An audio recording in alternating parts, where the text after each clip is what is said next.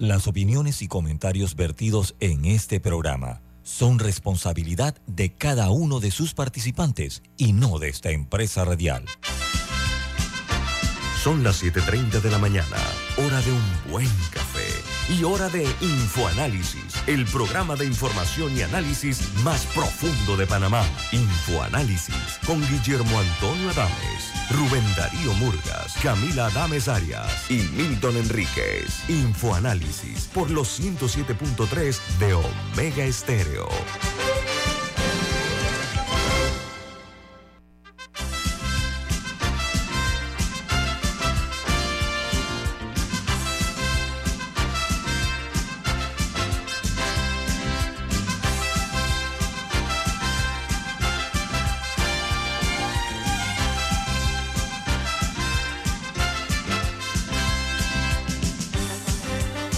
Día, bienvenidos.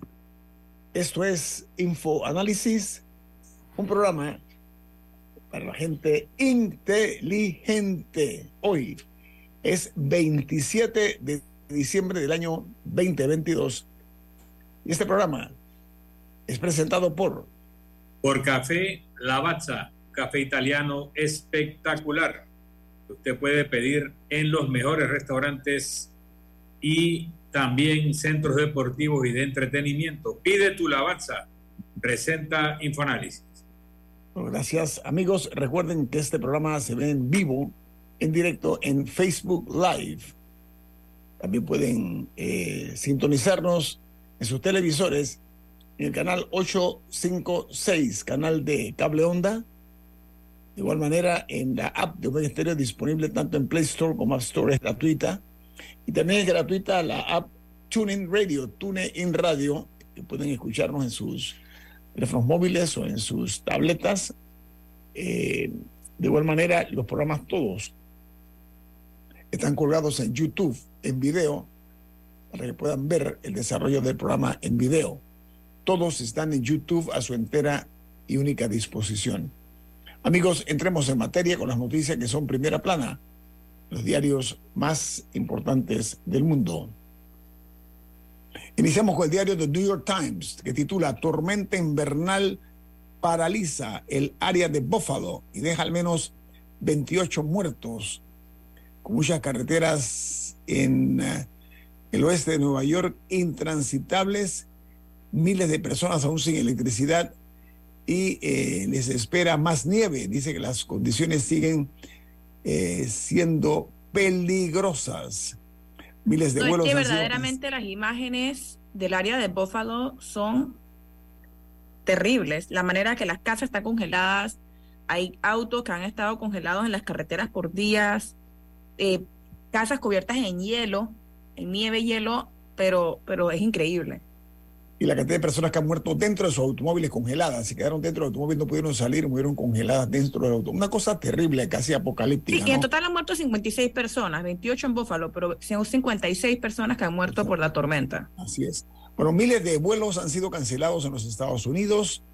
Y saben que Southwest Airlines es la que canceló el 70% de sus vuelos. Fue la aerolínea más afectada ayer domingo. El diario The Washington Post titula La creciente falta de vacunas alimenta el resurgimiento del sarampión y la viruela en los Estados Unidos.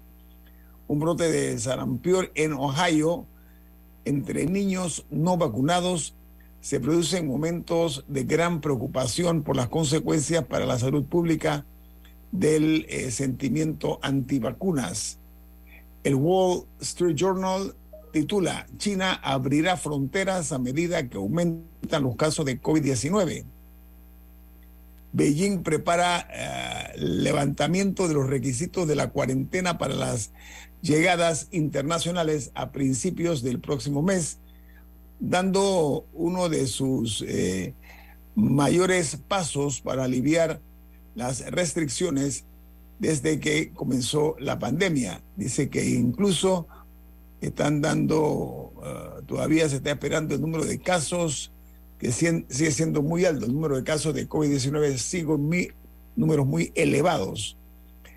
El, en Irán arrestan a siete iraníes con nacionalidad británica y reitera Teherán que hay una conspiración extranjera en las protestas y acusa a Londres de eh, tener un papel destructivo.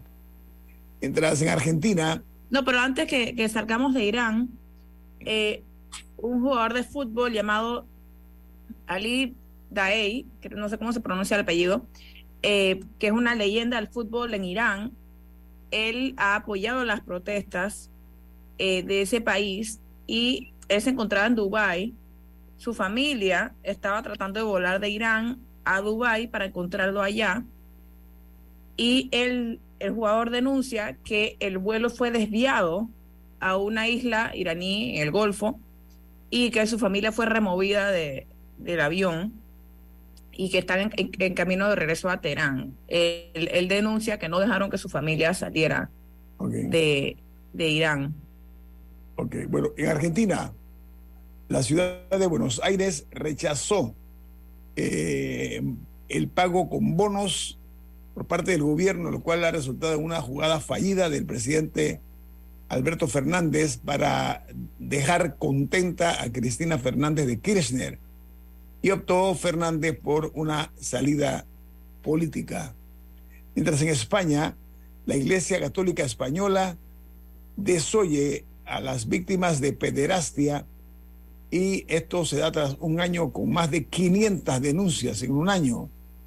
Eh, hay un reportaje del diario El País muy interesante en el cual preguntan a 141 órdenes y diócesis sobre el resultado de las investigaciones y cuántos casos conocen eh, al respecto. La respuesta ha sido el silencio. Mientras en El Salvador, la principal noticia es que el Ministerio de Salud atendió 68 personas quemadas en la Nochebuena y Navidad como eh, resultado de eh, la manipulación de pólvora en lo que son los productos pirotécnicos, aquí le llaman fuegos artificiales, ¿no? Bueno, 68 personas quemadas, heridas por la manipulación de estos objetos. Mientras en Chile eh, una nueva vacante, ah, perdón, variante, una nueva variante de la COVID-19 se expande sin control y los médicos temen lo peor en Chile. Se trata de la variante BF7 que está generando eh, récords en eh, contagios en China, poniendo en duda el fin de la pandemia de la COVID-19 mientras en los Estados Unidos Wall Street y la Reserva Federal fracasaron al tratar de producir o de predecir en el año 2022 cuál sería el futuro. Dice que la inflación persistente y la liquidación del mercado están eh, humillando a los inversores mientras eh, dice que miran hacia el nuevo año por venir. En Colombia, el embajador colombiano en Washington declaró que trabaja para lograr la exención de visas para los turistas colombianos a los Estados Unidos. Mientras en eh, Costa Rica, la Procuraduría General de la República se pronunció sobre un proyecto de ley para limitar el aumento anual de los alquileres de viviendas y que no superen el salario mínimo de los trabajadores conocido como de ocupación no calificada, ocupación no calificada. En Perú, la principal nota es que proponen que el presidente del Congreso asuma el despacho presidencial si la mandataria viaja fuera del país. La propuesta está planteada por el Ejecutivo a los legisladores y se evaluará hoy en la Comisión de eh, Temas Constitucionales de Perú. Mientras eh, en la otra noticia que se genera a nivel internacional es que República Dominicana se implementarán eh, medidas. ¿Por qué razón? Porque se han incrementado a 39 los vuelos cancelados en el aeropuerto de las Américas, el aeropuerto internacional de Santo Domingo, por la tormenta invernal en los Estados Unidos que ha dejado varados a cientos de pasajeros en eh, la región. Dice que en los Estados Unidos la peor tormenta polar eh, en más de 40 años deja más de un medio centenar de muertos en el país norteño. Cientos de personas siguen atrapadas en sus viviendas y en los vehículos sin poder salir, producto de la cantidad de nieve que ha caído en, los Estados Unidos. En Rusia, un ataque con drones ucranianos golpea por segunda vez en un mes una base aérea estratégica rusa, donde murieron tres militares rusos. La nota añade que eh, eh, han registrado con este, estos ataques, han revelado las grietas que hay en el sistema de defensa aéreo de, la, de, la, de Moscú. Mientras en Guatemala hay una noticia que dice que la migración reporta más de 119 mil visitantes durante las festividades navideñas. Dice que del 20 al 25 de diciembre se registró un flujo migratorio del extranjero hacia Guatemala de 169 mil 297 personas que llegaron al territorio guatemalteco para las eh, Navidades. Esto es en todo el territorio nacional. En esta fecha, pues del 20 al 25 de diciembre, como dije. Bueno, hay varios medios que recogen algunas de las de lo que están plasmado en el libro de las profecías de Nostradamus. Este es un libro que se escribió en el año 1555 y que es eh, Nostradamus considerado uno de los grandes profetas. Él dice que este año, por ejemplo, él anunció el, año en curso que iba a morir la reina Isabel II. Lo dice eh, claramente, lo predice la palabra. Ahora, para el año 2023, eh, él dice que este año se va a iniciar la Tercera Guerra Mundial, cuya eh, duración sería de siete meses y que habrá un nuevo papa al frente de la Iglesia Católica por la renuncia del actual papa, según las profecías de Nostradamus, y que en su lugar, lugar en el lugar del actual papa se sentará una persona oscura y peligrosa que podría eh, amenazar un nuevo o provocar un nuevo conflicto religioso a nivel mundial. Y que dice que eh, un ser humano llegará a la superficie del planeta rojo, sobre alguna de las predicciones de Nostradamus, que es eh, reconocido porque él advirtió el ascenso de Adolfo Hitler al poder, por ejemplo, al igual que el asesinato de John F. Kennedy y la tragedia del 11 de octubre, eh, 11 de septiembre, perdón, en la ciudad de Nueva York. Todo esto está en las predicciones de Nostradamus. En Brasil, reforzarán la seguridad para la toma de posesión de Lula da Silva, tras desarmar un explosivo cerca de un aeropuerto internacional en Brasilia, informaron las autoridades a través del ministro entrante de Seguridad brasileño. Y finalmente, en México eh, se encuentra en estado crítico dos de tres menores con posible contagio de rabia en Oaxaca donde se encuentran hospitalizados.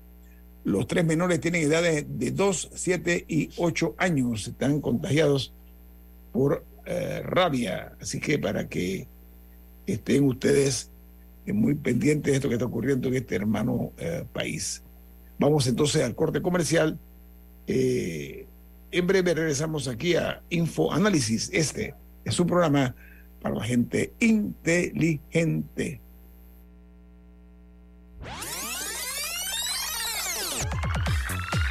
Omega Stereo tiene una nueva app. Descárgala en Play Store y App Store totalmente gratis. Escucha Omega Stereo las 24 horas donde estés con nuestra nueva app. Queridos amigos, les recordamos que durante todo el mes de diciembre, Hogar y Salud tendrá la superventa navideña, donde usted podrá conseguir todos sus productos a super precios. Si usted necesita una cama, una silla de ruedas, un sillón reclinable, un cojín ortopédico, un andador o cualquiera de los productos de hogar y salud, aproveche ahora en diciembre la oportunidad de conseguirlo con un super descuento en cualquiera de las sucursales de Hogar y Salud. Recuerde, en diciembre todos los productos de Hogar y Salud a super precios. Merry Christmas. Omega Stereo.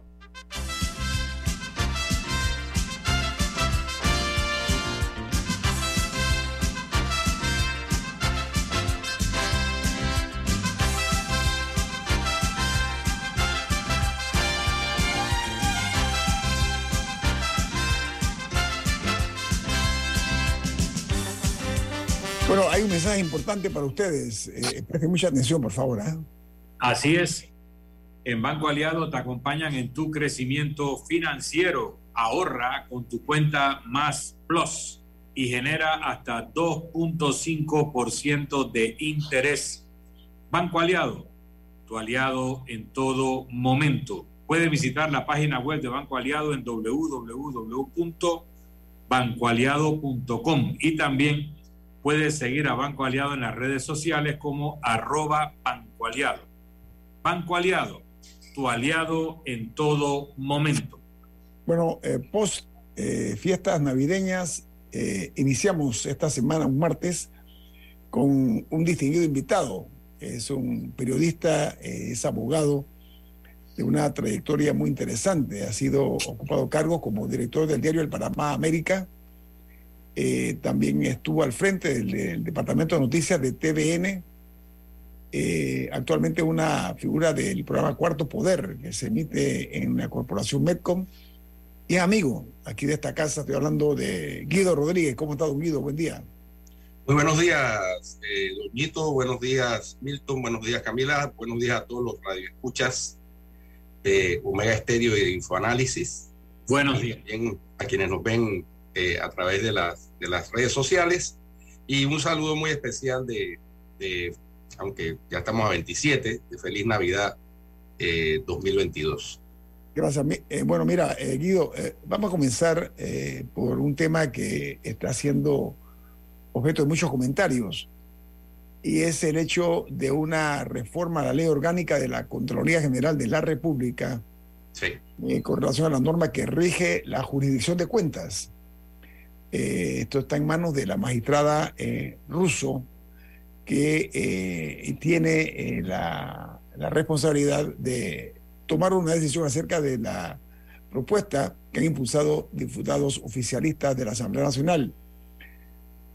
ahora, esta intención de los diputados fue objetada por parte de la Corte Suprema después que el presidente de la República, Laurentino Cortizo, eh, la sancionara en la Gaceta Oficial. ¿Cuál es tu opinión, eh, Guido, al respecto? Porque eso le daría discrecionalidad, ojo con esa palabra, al Contralor General de la República en la toma de ciertas decisiones. Eh, Guido, ¿qué le parece? Bueno, yo estuve leyendo tanto, la, tanto el proyecto de ley desde que se, inició el proceso legislativo de los tres debates en la Asamblea, como cuando fue ya sancionada y finalmente publicada en la Gaceta Oficial, y también leí con atención la demanda de inconstitucionalidad que presentó el doctor Ernesto Cedeño Alvarado. Y debo concluir que estoy totalmente de acuerdo con lo que plantea el doctor Cedeño. Primero, esa ley puede reñir, puede estar riñendo con la Constitución porque crea un fuero y privilegio eh, en favor de los funcionarios de la Contraloría General de la República. ¿Por qué? Porque establece que a esos funcionarios, aunque sean funcionarios de manejo, no se les aplica lo dispuesto para los funcionarios de manejo con respecto a la responsabilidad patrimonial. Ahí ya se crea claramente una situación especial de privilegio de esos funcionarios frente a la ley, lo que está prohibido por la Constitución expresamente. Segundo, y aquí es donde entra el análisis eh, sobre lo que en, en la Contraloría y en el gobierno y en la Asamblea han llamado que se le da mayor poder a la Contraloría y a los funcionarios de la Contraloría y mayor independencia cuando es exactamente lo contrario. El, el artículo de esa ley que le confiere al eh, Contralor General de la República la facultad única y especialísima de decidir a su criterio, sin especificar más, más sin, sin requerir mayor especificación, a su criterio cuando una auditoría debe ser archivada y cerrada. Eso, yo puse un Twitter la semana pasada, eh, equivaldría, guardadas las proporciones, a que el Procurador General de la Nación, a su criterio, decida cuándo una investigación penal debe ser cerrada o archivada, cuando eso está establecido precisamente en la ley, ¿no? Y es facultad de los fiscales. Bueno, aquí exactamente lo mismo. Es facultad de los auditores de la Contraloría, cuando no encuentren eh, eh, mérito suficiente para continuar con una auditoría porque no hay hallazgos, solicitar el cierre y archivo al Contralor. Pero no que el Contralor por sí y ante sí, y a su, criterio, abiertamente así, sin especificar mayor, es causal, decida cuando una auditoría debe cerrarse. y por último, perdón, adelante, y por último, la modificación que hacen a la petición de cuentas es simplemente excusar a los funcionarios de la Contraloría de ser juzgados por la jurisdicción de cuentas, otro fuero y privilegio absolutamente eh, inconstitucional a mi criterio y yo eh, ya estoy estudiando para preparar un, escrito de alegatos en apoyo de la demanda de inconstitucionalidad que presentó el doctor Ernesto Cedeño Alvarado. en este último este punto, eh, en este último punto, ¿quiénes, ¿quiénes están fuera de la jurisdicción del Tribunal de Cuentas?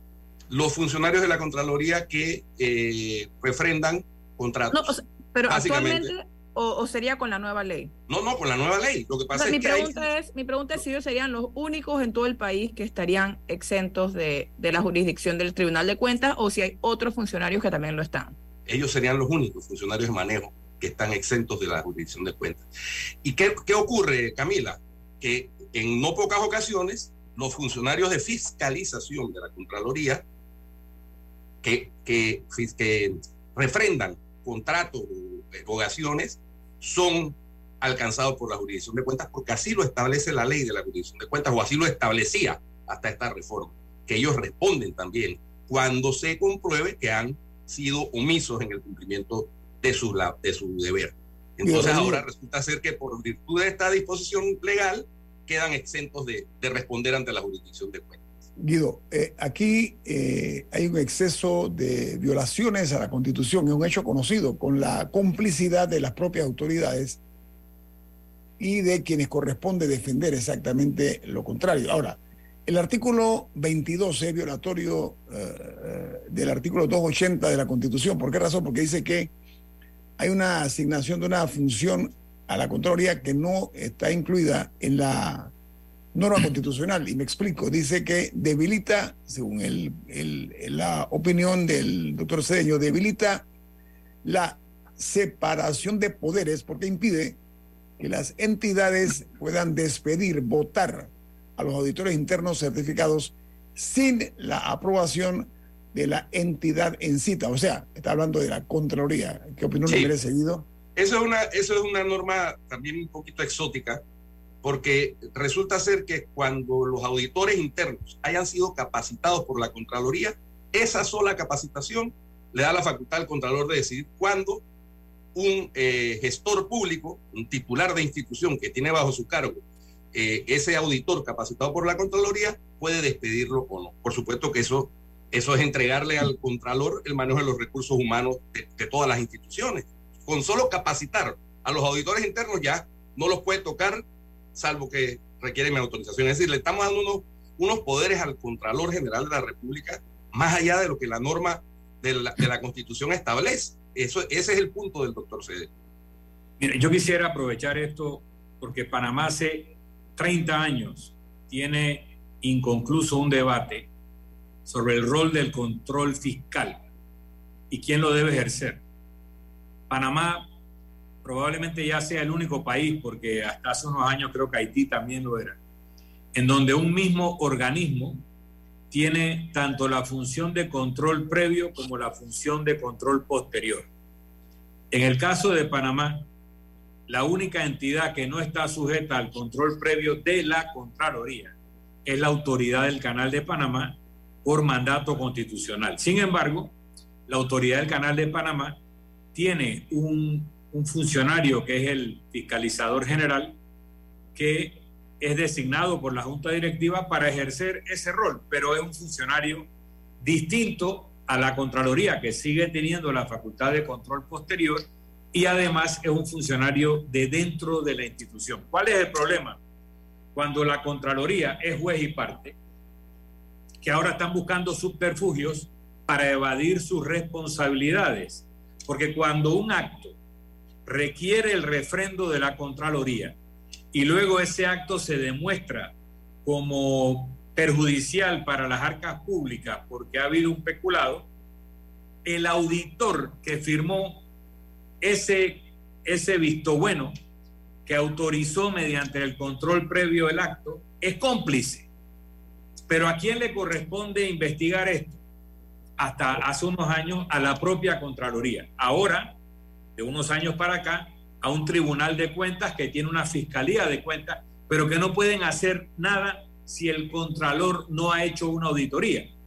Así que es un tribunal de cuentas y una fiscalía de cuentas con las manos amarradas para investigar todo aquello que al contralor no le interese que se investigue.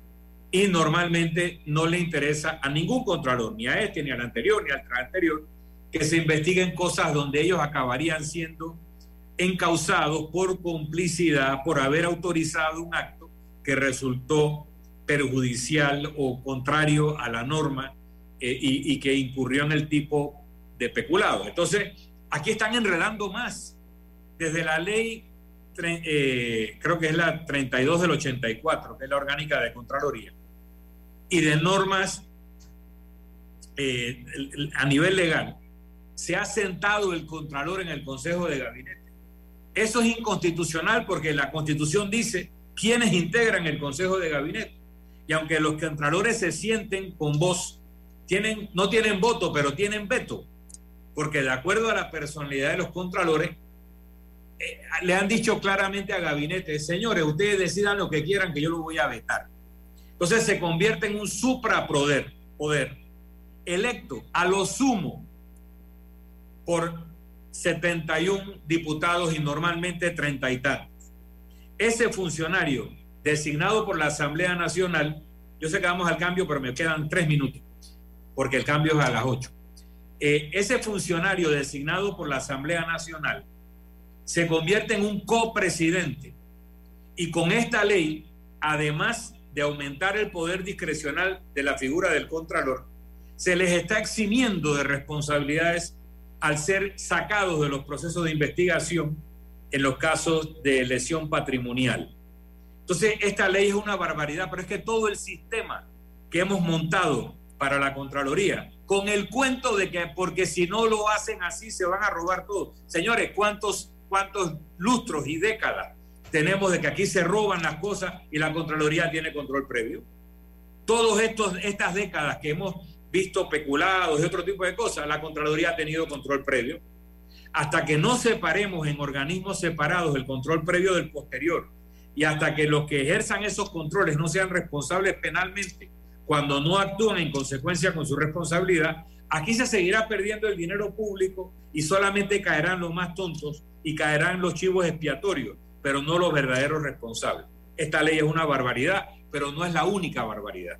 Bueno, viene más con Guido Rodríguez, nuestro invitado esta mañana aquí en Infoanálisis. Este es un programa para la gente inteligente.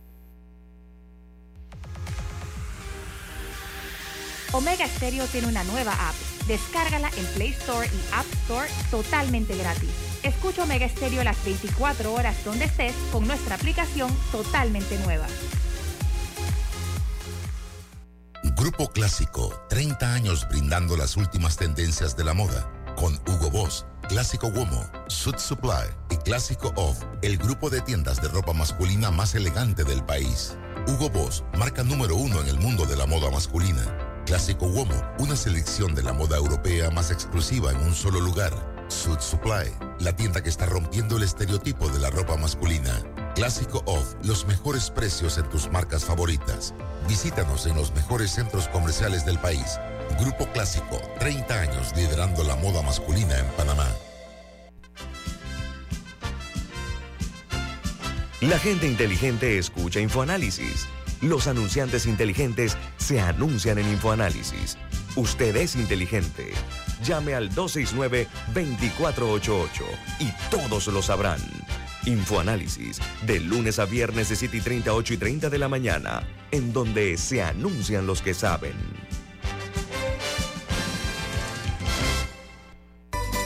Hogar y Salud, la cadena especializada en el cuidado de su salud, les invita a la gran venta por Navidad del 1 al 31 de diciembre en todas sus sucursales. Oh, ¿Cómo? Sí, en Hogar y Salud tendremos ofertas súper especiales en camas de todo tipo, sillas de rueda, andadores, sillones eléctricos, glucómetros, sillas de baño, monitores de presión, balanzas, rodadores, variedad de almohadas y cojines ortopédicos, sanitarios portátiles, barras de seguridad para el baño, pañales para adultos de máxima calidad y toda nuestra extensa gama de productos de máxima calidad a superprecios. ¡Oh, Y recuerde que Hogar y Salud les hace la vida más fácil.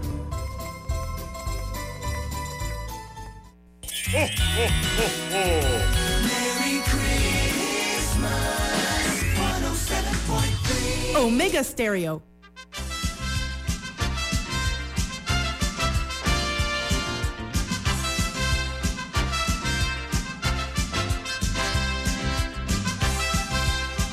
Bueno, el abogado y periodista Guido Rodríguez está con nosotros aquí esta mañana en Infoanálisis. Estamos analizando eh, lo que está ocurriendo con relación a las responsabilidades, los alcances de la Contraloría General con un proyecto que ha sido eh, declarado de inconstitucionalidad por parte del abogado Ernesto Cedeño. Lo que pasa es que estamos viendo, Guido, que aquí se crean monumentos a la irrelevancia muchas veces y se deja de ver el estadio completo en un país donde tenemos una justicia, una justicia que es tardía, lo que representa que no es, justicia, la justicia, justicia tardía, eh, los gobernantes tienen la obligación de establecer las condiciones propicias para evitar exactamente el despilfarro de millones de dólares que se dan por, la, por el desagüe permanentemente. Entonces, ante esa justicia caricaturesca que hemos tenido durante décadas, estamos tratando de esperar que eh, se ve de una vez por todas lo que estamos observando con cierto, eh, cierta esperanza de que cambie esa dinámica. Pero Guido, dentro de este tema, este articulado de, de la Contraloría General de la República, hay una palabra que me, que me causa mucha preocupación y es que dice que para efectos de auditoría, auditoría o investigaciones el Contralor puede actuar según a su criterio corresponda. Ese es el término. ¿Qué opina usted de eso? Yo hablé de discrecionalidad. Sí, no, eso, ese, ese, es, ese es uno de los, de las, de la, de los, digámoslo así, de las características de esa ley que la hacen no solo peligrosa, sino absolutamente inconstitucional, según a su criterio corresponda. ¿Eso, eso qué es? O sea, si él, si él amanece de mal humor y su criterio corresponde a ese mal humor, entonces decide una cosa o decide otra. Eso no puede, eso no puede estar así plasmado en una ley, porque eso es discrecionalidad precisamente, excesiva, más allá de lo que establece la Constitución como funciones de la Contraloría. Eh, quisiera referirme un poquito a la reflexión que hacía Milton, porque es exactamente así como él lo plantea. Panamá tiene por lo menos 30 años desde la, desde la fallida reforma eh, constitucional del 92, que fue eh, rechazada en referéndum, de estar, eh, de estar planteándose por parte de algunos sectores con buen criterio, ahí sí con buen criterio, que debe separarse la función fiscalizadora o de control previo de la función auditora o de control posterior, que no esté en el mismo organismo. Y con base en eso, entre otras cosas, pero mal, pero mal diseñado, tengo que concluir que estuvo defectuosamente diseñado, se creó la ley que, que estableció la jurisdicción de cuentas a partir de una reforma del año 2004 en el artículo 282 eh, eh, de la Constitución que establece pues que el Tribunal de Cuentas se encargará de juzgar las cuentas de los funcionarios de manejo, de los funcionarios y agentes de manejo, que ahora con esta ley quedan excluidos de esa, de esa disposición constitucional los funcionarios de la Contraloría que hagan fiscalizar, que fiscalicen o auditen. Eso es, eso riñe con la Constitución. Pero bueno, se creó pero se creó con la deficiencia de que, por ejemplo, la Fiscalía General de Cuentas, aunque reciba denuncias ciudadanas o que reciba la noticia eh, eh, de lesión patrimonial a través de publicaciones en periódicos, A diferencia del Ministerio Público, no puede iniciar investigación de oficio. Tiene que esperar eh, la auditoría de la Contraloría con hallazgos. Y eso es porque así está en la Constitución. Entonces, mira, les voy a contar una anécdota. Ahora que mencionaba Milton los anteriores contralores, yo tuve que lidiar en mi vida profesional con dos contralores.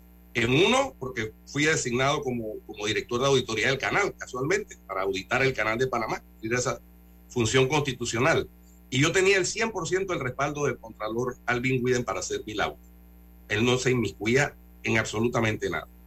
Y luego tuve que lidiar con el contralor Federico Humbert eh, durante la gestión que tuve como fiscal general de cuentas y tuve una, una relación inicial de coordinación muy buena y a medida que fueron avanzando los, tiempos y que se fue destapando el escándalo de Odebrecht a nivel latinoamericano, eh, la relación se, se, entorpeció, porque yo le pedí públicamente al Contralor que auditara los contratos de obras públicas, no solo los de Odebrecht, y el Contralor no lo hizo, mandó a hacer una, una, un mamotreto, una, una, una mímica de auditoría que no la hizo un auditor, sino que la hizo un economista, en donde determinó en un informe muy sui generis, muy corto, que había que se habían producido sobreprecios. Eso no servía para iniciar una investigación en la jurisdicción de cuentas.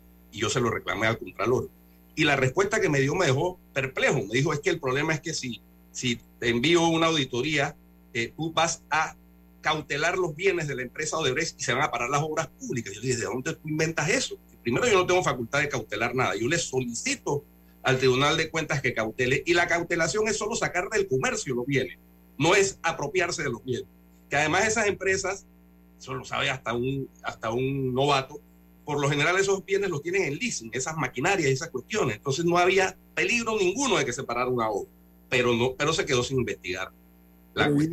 esto nos demuestra una vez más por qué aquí se ha dado el saqueo brutal de las arcas del Estado. Ahí tienes, ahí tienes. Eh, permisividad, lo que tú estás diciendo, y mirar para otro lado, y no asumir responsabilidades. En, materia penal, sí siguió la investigación, también con tropiezos. Recordemos que esa, casualmente, la, denuncia la pone Alvin Widen, el excontralor Alvin Widen, en diciembre del 2015, y, y se archiva provisionalmente, inicialmente, y después se reabre cuando revienta la cuestión en diciembre del 2016 en el, en el distrito este de, de Nueva York, ante la confesión de Odebrecht el, el plea agreement ese que, que, suscribió con el fiscal del distrito este de Nueva York. Entonces, pero te quería mencionar eso, esa anécdota, porque eso es diciente. Mira, otra, otra que les menciono, desclasificando, como dice Doña.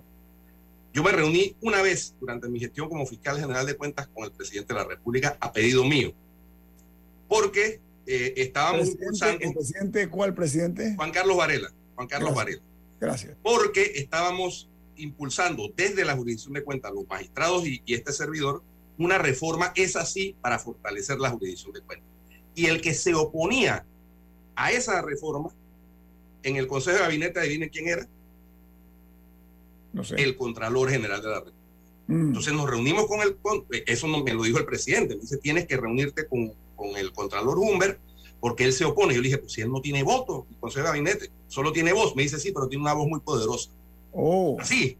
Entonces, nos reunimos con el Contralor, le explicamos que en ningún momento la Contraloría perdía poder, porque alguien había dicho que, que la Contraloría perdía poder, no, no perdía ningún poder, ni siquiera la reforma eh, eh, le daba facultad a la Fiscalía General de Cuentas de investigar de oficio, porque es que eso reinciría con la Constitución, desafortunadamente, pero así es, así es, sino que se le daba una serie de facultades propias por ejemplo, al Tribunal de Cuentas se le creaba un juzgado ejecutor para ejecutar la sentencia, porque la sentencia actualmente la ejecuta la DGI y eso es, un, es una tragedia, que no, esa es la pata coja.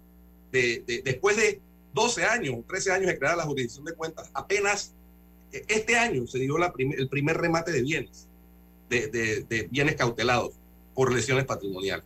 Pero y, es un punto importante, Guido, que esa ley le dé a la DGI cuyo ámbito jurisdiccional es, en todo caso, la evasión fiscal.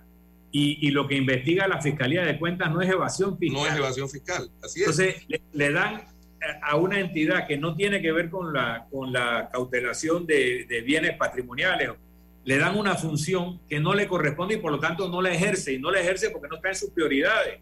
No, y además no, y además no le, y además, y además, Milton, a los funcionarios de la DGI no les representan ningún beneficio tampoco. a diferencia de la evasión, que si ellos cobran unas comisiones, unos bonos, una cosa, acá nada. Entonces, por supuesto, eso, eso está allá de último en la lista de prioridades. Bueno, entonces no, no, hubo manera, porque terminó la reunión con el Contralor y el Contralor dijo, bueno, sí, magnífico, ya ahora sí, en el próximo Consejo de Gabinete voy a decir que no tengo reparo. Y al día siguiente se dañó el pacto de gobernabilidad. Esas son cosas anécdotas que hay que contar. Ha habido, no, no, pero me gusta, gracias por, por desclasificar, Guido. Ahora, ha habido dentro de este saqueo brutal de las arcas del Estado, como mencioné, que es evidente, ¿no? Ahí están los números, ahí están los nombres y apellidos de los que han, de los que se han encargado de esta acción que es criminal a mi juicio. Eh, se utiliza a las personas humildes para justificar algunos de estos actos que han llegado incluso a cambiar cheques de gobierno para ellos lucrar. Ahora, ¿por qué no se eliminan botellas en, en este país? Es una de las preguntas que yo me hago oído conociendo que tenemos un problema económico muy serio. ¿Cuál es tu opinión acerca de eso, de la manera que se está evitando el eliminar botellas o personas que no trabajan pero cobran?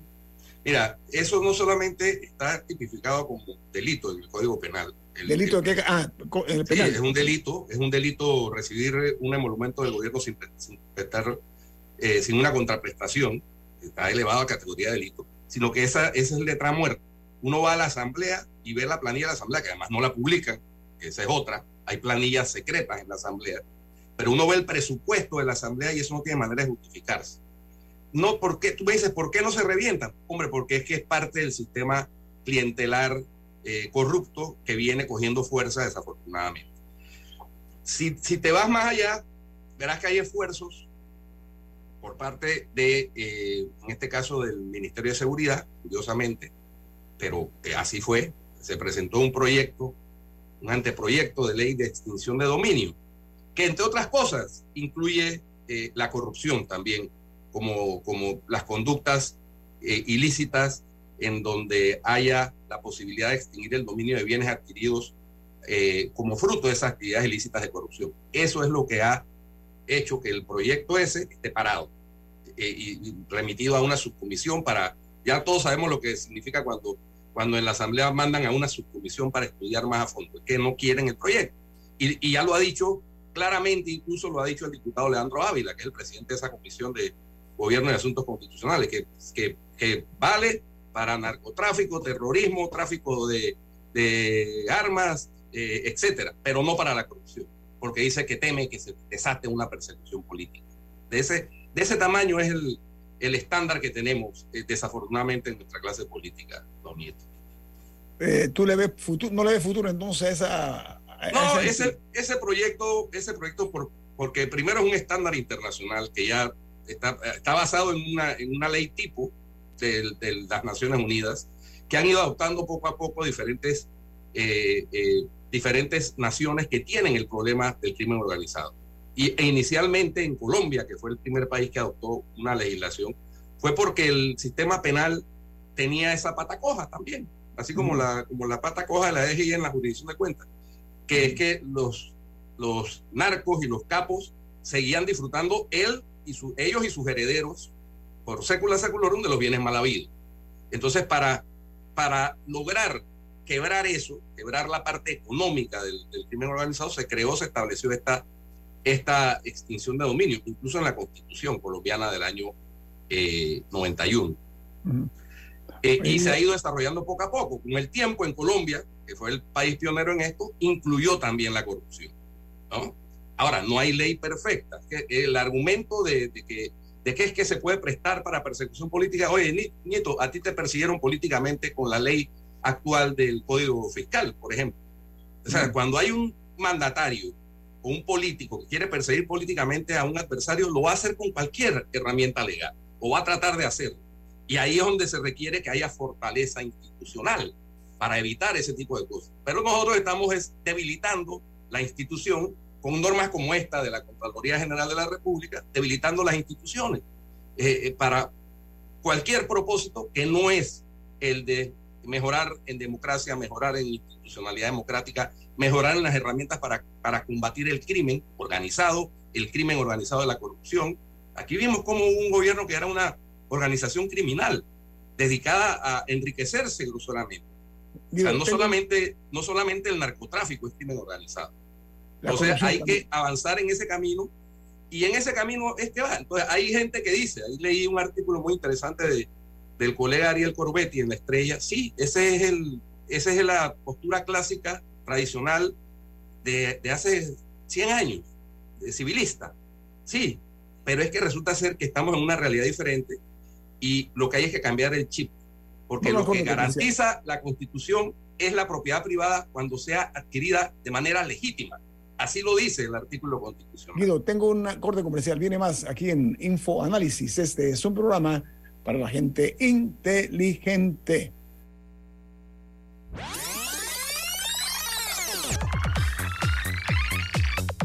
Omega Stereo tiene una nueva app. Descárgala en Play Store y App Store totalmente gratis. Escucha Omega Stereo las 24 horas donde estés con nuestra aplicación 100% renovada.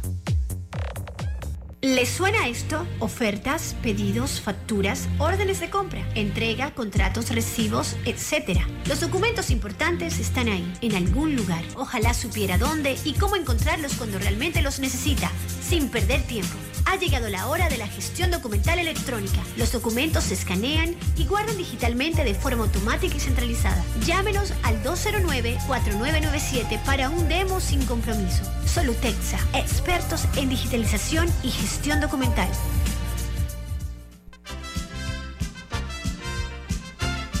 La gente inteligente escucha InfoAnálisis.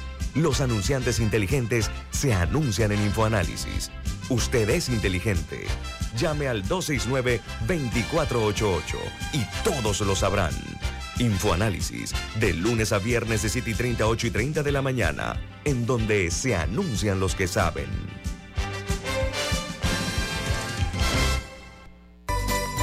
Hogar y Salud, la cadena especializada en el cuidado de su salud, les invita a la gran venta por Navidad del primero al 31 de diciembre en todas sus sucursales. Oh, ¿Cómo? Sí, en Hogar y Salud tendremos ofertas súper especiales en camas de todo tipo, sillas de rueda, andadores, sillones eléctricos, glucómetros, sillas de baño, monitores de presión, balanzas, rodadores, variedad de almohadas y cojines ortopédicos, sanitarios portátiles, barras de seguridad para el baño, pañales para adultos de máxima calidad y toda nuestra extensa gama de productos de máxima calidad a superprecios. ¡Oh, oh, oh! Y recuerde que Hogar y Salud les hace la vida más fácil. ¡Oh, oh, oh,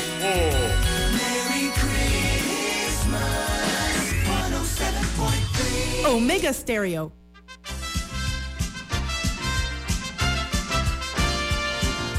Bueno, tenemos el gusto hoy de platicar con el periodista y abogado Guido Rodríguez.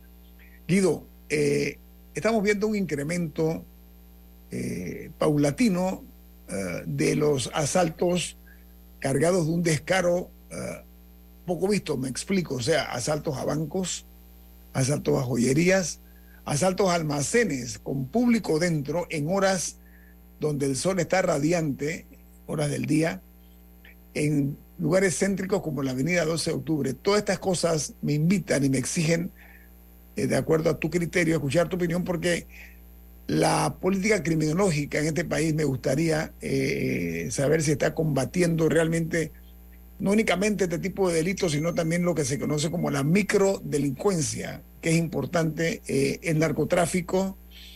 Entonces, eh, en opinión de Guido Rodríguez, se están haciendo todos los esfuerzos para lograr una política eh, eficiente para combatir este tipo de delitos que van de menos a más, por lo que estoy viendo, eh, la práctica de lo mismo en Panamá. Bueno, te tendría que decir que esto no es nuevo.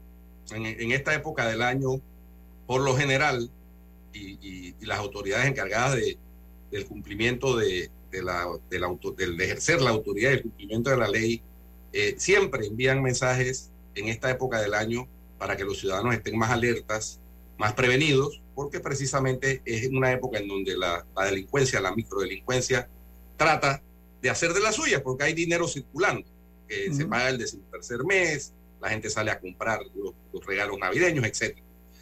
Eh, es imposible poner un policía en cada esquina de la ciudad. Entonces, para eso se usa la tecnología. Y tengo que decir que ciertamente en materia tecnológica estamos mejor que hace unos años atrás. Eh, se han ido incrementando a partir de, varias administraciones los controles de videovigilancia. Y entonces ya tú ves cómo las cámaras de videovigilancia logran eh, no solo prevenir, porque es un elemento disuasivo, sino también combatir cuando se producen determinados crímenes, en, algunos casos.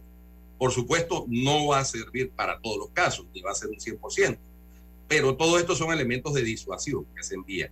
Eh, recientemente vimos un señor, por ejemplo, en la cinta costera que fue asaltado y apretó uno de los botones de, de alarma, de unas torres azules que hay ahí que se pusieron cuando la Jornada Mundial de la Juventud en el 2019 y las cámaras de videovigilancia le sirvieron a la policía para capturar al delincuente. Eh, igual en, determinados accidentes de tránsito, violaciones a la ley, etcétera. O sea, la videovigilancia es un componente importante en esta tarea de combatir el crimen, porque, como dijo algún presidente eh, eh, en alguna ocasión, no se le puede poner un policía a cada ciudadano que lo cuide, ¿no? Entonces, pero para eso se requiere también que haya efectividad en el cumplimiento de la ley, porque de nada sirve capturar al delincuente y entonces llega, dependiendo si la cuantía es de más de mil dólares, cuantía del hurtado va al Ministerio Público. De lo contrario, va donde un juez de paz, que por lo general le ponen una multa. Entonces ahí tenemos un problema también eh, de diseño, de diseño, que es lo que planteaba Milton hace unos minutos.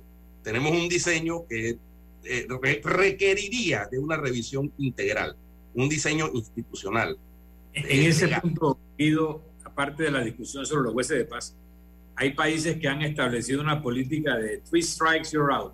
Tres delitos y vas preso de por vida, que es discutible. Pero el punto principal es que no importa qué tipo de delito. Tú puedes ser carterista y si robaste tres veces, te aplican una pena muy fuerte. O sea, no solamente los delitos graves, sino el delito consuetudinario, el delito frecuente, también hay que castigarlo porque indica que la persona es eh, un delincuente profesional, que es muy distinto a una persona que una sola vez violó la ley por alguna razón que le puede explicar al juez para que sea más eh, menos severo. Pero aquí, solo con que tú estés debajo de un monto, pagas una multa y sigues robando. Entonces, el, modelo está mal diseñado. Mal diseñado. un giro de tipo Guido. A ver, eh, ya vamos a entrar en un año preelectoral. históricamente, el clientelismo y la corrupción son como unos, como unos gemelos siniestros, ¿no? Así como malvados. Pero muy poco se hace al respecto para que los políticos no continúen sacando ventaja del mismo para lograr el poder público, incluso para repetir. La, el clientelismo y la corrupción van uniditas de la mano, ¿no? Porque eh, aquí hay los donativos, eh, los contratos de empleo, las ayudas, los salves, los salpiques, bueno, otras fórmulas que gravitan sobre el, clientelismo, ¿no? Entonces, eh, nunca lo hacen con su dinero propio, lo hacen con dinero del Estado. ¿Qué opinión te merece que estamos frente a la campaña política de 2024, ya entrando a la misma en pocos días al año preelectoral? ¿Y qué se está haciendo al respecto o no se está haciendo nada o qué se debe hacer, Guido? Bueno, eh, retomamos lo del diseño. Tenemos clientelismo político con uso de recursos públicos, abierta y crudamente, a pesar de que en la ley está prohibido y en la constitución está prohibido. Y el fiscal general electoral, que él sí tiene la facultad de investigar de oficio, uno no lo ve. Entonces uno no lo ve actuando. Mira, te pongo un ejemplo notorio, que fue notorio y público. Una reunión de dirigentes del partido de gobierno en, en Coclé, en donde llegó el vicepresidente de la República en una aeronave del Servicio Aéreo Aeronaval eh, a esa reunión política. Eso es un uso descarado, pero descarado, de los recursos públicos en política partidista. Eso está prohibido en la Constitución y en la ley. Pregúntame si el fiscal general electoral, el amigo Dilio Arcia, ha movido un dedo en ese caso. Entonces tenemos un problema gravísimo de instituciones que no funcionan. El Tribunal Electoral, que había sido, digamos, la joya de la corona, en materia electoral, por lo menos, eh, y recordemos los procesos que se hicieron durante la campaña, o sea, con base en hechos de la campaña del 2014, en donde se usaron recursos públicos descaradamente, 425 millones de dólares se le dieron a la Junta Comunal para politiquería, para clientel, clientelismo electoral de esa campaña, y ni aún así se logró el propósito que era reelegir al, al partido en gobierno. Pero esos procesos quedaron ahí. O sea, se hicieron los procesos, eh, eh, se hicieron las audiencias y dónde están los resultados. Entonces tenemos un problema de diseño que también incluye el carácter de las personas que son designadas para determinados cargos. Porque tú puedes tener la ley perfecta y si la persona no quiere ejercerla y ejercer sus funciones, tenemos un problema. Y a esa persona habría que procesarla por omisión de los deberes del servidor público. Pero tampoco pero también hay una realidad, Guido. También se ha creado una sociedad para, parasitaria. Te explico por qué. Porque recuerdo que hay un político, que no quiero su nombre recordarlo, que dijo, el que no da, no va. Algo así más o menos es el contexto. Sí, sí, desafortunada expresión del señor Cheyo Gálvez. Ok, entonces, el concepto de la mano extendida, ¿no? Eh, eh, ¿Cómo hacemos para acabar con esas dádivas miserables que se dan? Porque se son eh, minucias a los, a los necesitados. En lugar de darle un empleo para que trabajen o de educarlos, se le va por ese lado de, del menosprecio, de casi que el, la desvergüenza llevan a la gente al pobre, ¿no? Eh, ¿Cómo hacemos para cambiar esa cultura, eh, Guido? Eligiendo, eligiendo correctamente. Es la única, la única herramienta que tienen al alcance los ciudadanos eh, decentes del país, porque les duele el país, que quieren un mejor país para sus hijos, para sus nietos, es elegir correctamente, elegir a las personas que no están provistas de esa, de esa esa mácula de clientelismo, corrupción, y que además lo hacen descaradamente. Ahora, en, esta época, desde nuevo, la repartición de jamones y, todo tipo de, limosnas, porque ese, es, el, ese, es el, tema. Hemos, hemos convertido a nuestros ciudadanos en limosneros políticos. Y eso es terrible para cualquier sociedad democrática. Son limosneros políticos Guido, administra el pauperismo para beneficio político. Qué tristeza. no, no, no, Entonces, entonces, mientras no haya oportunidades para todos, que es lo que se requiere, oportunidades, generar el, el escenario eh, y la estructura legal, jurídica, institucional, para que haya oportunidad, igualdad de oportunidades para todos. Porque tampoco se trata de dar empleo por dar empleo. Porque el, el, el Estado no puede seguir siendo el, la oficina de empleo nacional para la persona que no consigue empleo en, la, en el sector privado. Lo que hay es que generar oportunidades para todos. ¿Cómo? Fomentando el emprendimiento, por ejemplo. Eso es, y eso, y eso la pandemia, curiosamente, fíjate, la pandemia y el encerramiento y, y, las, y el cierre de empresas generó, eh, eh, digámoslo así, eh, generó espontáneamente que mucha gente se volviera emprendedora y, siguieron siendo emprendedores, ¿no? Y sobreviven con emprendimientos propios. Eso, eso debería ser la política del Estado, una política pública permanente de debe generar Debe erradicarse, debe erradicarse. Guido, gracias por tu tiempo, ha sido muy amable. Que tengas un gracias buen día. A ustedes. gracias a ustedes y un placer volver por acá por Infoanálisis después de tanto tiempo. Agradecido, Guido. ¿Quién despide Infoanálisis, Milton? Nos vamos, pero lo hacemos disfrutando una deliciosa taza del café Lavazza. Pide tu Lavazza en restaurantes, cafeterías, centros de entretenimiento y deportivos. Café Lavazza, un café para gente inteligente y con buen gusto. Despide Infoanálisis. Ha finalizado el Infoanálisis de hoy. Continúe con la mejor franja informativa matutina aquí en Omega Estéreo 107.3